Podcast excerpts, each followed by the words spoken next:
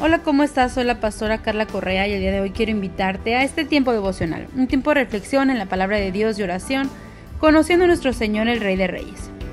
Hoy estudiaremos otra palabra o promesa que vamos a tomar si deseamos tener un avivamiento personal. Y esto está en el libro de Oseas. Oseas, como tú sabes, es un hombre que profetizó al pueblo de Israel durante un periodo difícil en cuanto a lo moral y lo espiritual.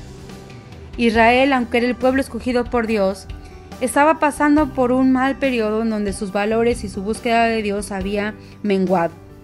Por años habían disfrutado de las bendiciones que era estar bajo la cobertura de Dios, habían tenido abundancia material, eran fuertes militarmente, tenían unas relaciones pacíficas ya con las naciones vecinas, pero aún así se alejaron de Él. Dejaron de ver a Dios como la fuente de sus bendiciones y en su lugar eligieron darse a ellos mismos el crédito por todo dejaron de adorarlo, dejaron de amarlo y lo reemplazaron con ídolos. Empezaron a tener metas meramente humanas y bienes terrenales fueron lo más importante para ellos en estos momentos. Fue en ese momento de confusión que Dios envía al profeta Elías para llamarles la atención y guiarlos hacia el arrepentimiento. La promesa de hoy la vamos a encontrar en el capítulo 10 de Oseas, versículo 12. Y dice, yo dije, planten buenas semillas de justicia y levanten una cosecha de amor. Haren la dura tierra de sus corazones, porque ahora es el tiempo de buscar al Señor para que Él venga y haga llover justicia sobre ustedes. Se los voy a repetir. Yo dije, planten buenas semillas de justicia y levantarán una cosecha de amor. Haren la dura tierra de sus corazones, porque ahora es tiempo de buscar al Señor para que Él venga y haga llover justicia sobre ustedes. La palabra que en esta versión dice haga llover significa derramar, fluir como agua, y eso solo tiene que venir del río del Espíritu Santo del que ya hemos hablado. Israel había tenido que pasar por consecuencias de haber sembrado pecado en sus generaciones, de haberse apartado de Dios. Pero Dios aquí le estaba dando otra oportunidad de empezar a sembrar justicia y de preparar la tierra para esto. Este es nuestro tiempo para arar la tierra, para hacer surcos profundos y preparar el terreno para que la semilla de la palabra de Dios caiga. En tiempos en que esta palabra fue escrita, no había maquinaria ni nada como lo que tenemos ahora. Era un trabajo aún más difícil y complejo. Además, el sol era tan fuerte en esas regiones que lo hacía más complicado, pues la tierra se endurecía y por eso algunos preferían hacerlo en tiempo de lluvia. Pero el clima no podía ser obstáculo para aquel que estaba determinado a trabajar. Así que si alguien era flojo durante el tiempo de siembra, no cosecharía lo necesario y no habría excusas. Además, ellos debían obedecer a Dios en cuanto a no trabajar el día de reposo. Aunque ese día hubiera un clima sensacional, debían aprovechar fielmente los demás días. De la misma manera, nuestro corazón duro no debe ser un estorbo para prepararnos en este tiempo. Necesitamos urgentemente un cambio de nuestra manera de vivir, preparando, ablandando, limpiando nuestro interior. En la parábola del sembrador en Lucas 8, Jesús narra cómo la semilla cae en diferentes terrenos y cómo no da fruto porque algunas de las cosas les estorban. Y lo explica en los versículos 11 al 15 a sus discípulos. Y dice, esta es pues la parábola.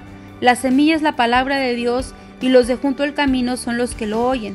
Luego viene el diablo y quita de su corazón la palabra para que no crean y se salven. Los de sobre la piedra son los que habían oído y reciben la palabra con gozo, pero estos no tienen raíces, creen por algún tiempo y en el tiempo de la prueba se apartan. La que cayó entre espinos, esos son los que oyen, pero yéndose son ahogados por los afanes y las riquezas y los placeres de la vida y no llevan fruto. Mas la que cayó en buena tierra, esos son los que con corazón bueno y recto retienen la palabra oída y dan fruto con perseverancia. El trabajo que tenemos tú y yo en esta temporada es prepararnos para el avivamiento. Es trabajar nuestra tierra no dejando que el enemigo venga y robe la semilla con toda tranquilidad, sino realmente estorbarle, no dejando que nuestra fe disminuya, sino alimentarla cada día por medio de la lectura y la oración, echando raíces.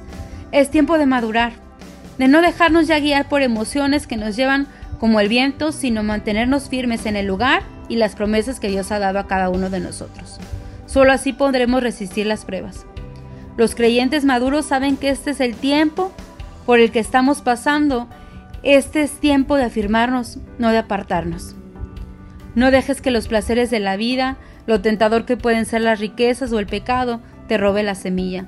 Mucho menos te afanes. Dios no quiere que te llenes de actividades de nuevo sin antes ponerlo a Él primero.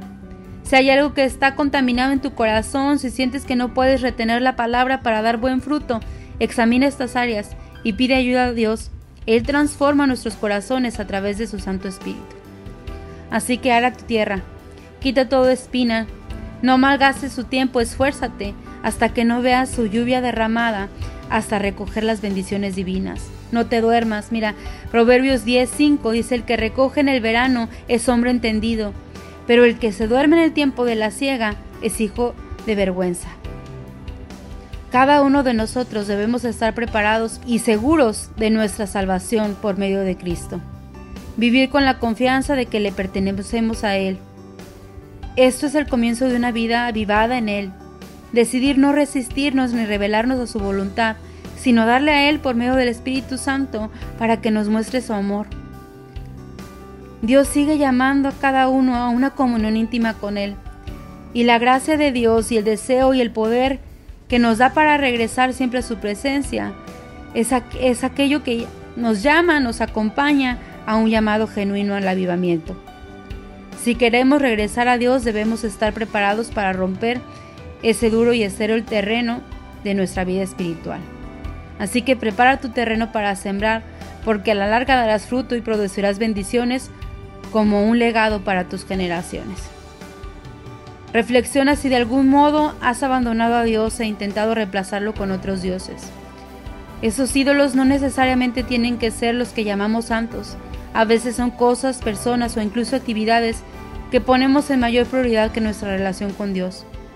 Nuestro anhelo en este devocional es que como seas, podamos exhortarte a volver tu corazón a Dios, a vivir en rectitud de carácter, a que cada día estés más cerca de Dios y obedezca su palabra. Acepta la responsabilidad de tu pecado y las consecuencias, pero ya no te condenes por el pasado. Acepta la misericordia de Dios y deja que Dios prepare el duro terreno de tu corazón, especialmente en aquellas áreas donde se han resistido a su voluntad. Haz de la búsqueda de Dios tu compromiso más importante. Vamos a terminar este tiempo de reflexión con oración. Yo te pido que cierres tus ojos y si hay algo que tú sabes que está duro, que no te permite ir más allá en tu relación con Dios, ponlo hoy delante de su presencia, porque Él es el labrador y Él va a quitar todo lo que estorbe y vamos a esforzarnos cada día también para que venga una temporada de avivamiento y de gran cosecha. Cierra tus ojos. Señor, tú eres soberano, digno de toda nuestra adoración, de toda nuestra alabanza. Señor, como decíamos, tú eres el labrador. Tú vienes por medio de tu Espíritu Santo a avivar toda tierra dura, toda tierra estéril y sin fruto de nuestros corazones.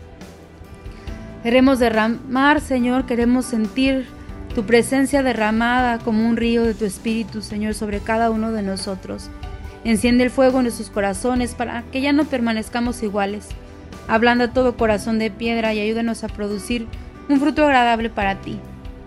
No queremos ser de los que se duermen, sino de los esforzados. Límpianos, Padre, quita todo lo que no es agradable a ti. Tu bendición sobre nosotros sabemos que nos hará productivos en todas las áreas de nuestra vida. Anhelamos tu lluvia, Espíritu Santo, que podamos ver el fruto de nuestra búsqueda de tu presencia, aún de madrugada, sobre nuestras vidas y sobre nuestras generaciones. Espíritu Santo, vivifícanos y cultiva en cada corazón más de ti. Que cada día podamos escuchar mejor tu voz, podamos discernir mejor cuando tú nos estás hablando y seamos prontos para obedecer. Pon en nosotros compasión por los que no te conocen y todos aquellos que están en necesidad. Transforma nuestro corazón, Señor, a un corazón más lleno de ti, de tu presencia. Que nuestros hogares sean lugares donde tu presencia sea manifiesta, Señor. Lo declaramos en el nombre de Jesús. Amén. Sigue avivando tu relación con Dios durante todo el día a través de la lectura, la oración y la adoración, reconociendo quién es Dios y lo bueno que ha sido con nosotros en este tiempo. Si este audio fue de bendición para ti, compártelo con tu familia, con tus amigos, con tus vecinos. Sigue también las transmisiones en vivo de la Iglesia Tabernáculo de Fe a través de Facebook y también los martes a través de Zoom. Que tengas un muy bonito día, te mando un abrazo.